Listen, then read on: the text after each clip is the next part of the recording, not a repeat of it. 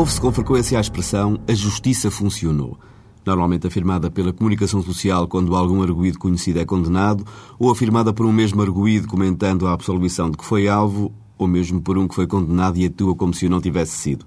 A situação é paradoxal, mas para o comum das pessoas parece que a justiça só funciona quando alguém é condenado.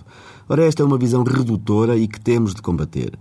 O que se passa num tribunal com as suas formalidades, os seus prazos, o seu encadeamento de atos definido por regras que todos conhecem e a todos vinculam, que existem com o objetivo de atingir uma decisão, pouco tem que ver com a leveza e informalidade dos média, basicamente preocupados com a realidade imediata e o tempo real.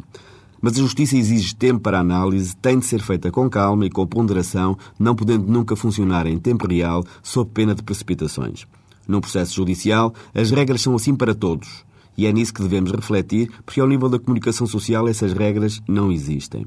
A sociedade necessita da comunicação social para denunciar, para criticar e para fazer pensar.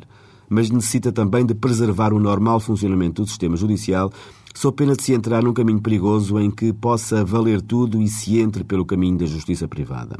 Assim, é preciso ter-se a noção de que a justiça funcionou, quer exista uma condenação, quer exista uma absolvição. Pode é ter funcionado mal, o que é sempre um risco menor relativamente à sua ausência.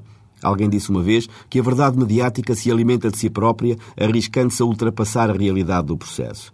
É esse perigo do qual temos que ter a consciência e é para isso que, como cidadãos, devemos estar prevenidos e alerta. Não para simplesmente desconfiar dos média, mas para mantermos o sentido crítico e fazermos como um dia escreveu Edgar Morin. Desconfiemos dos nossos olhos, embora só neles possamos confiar.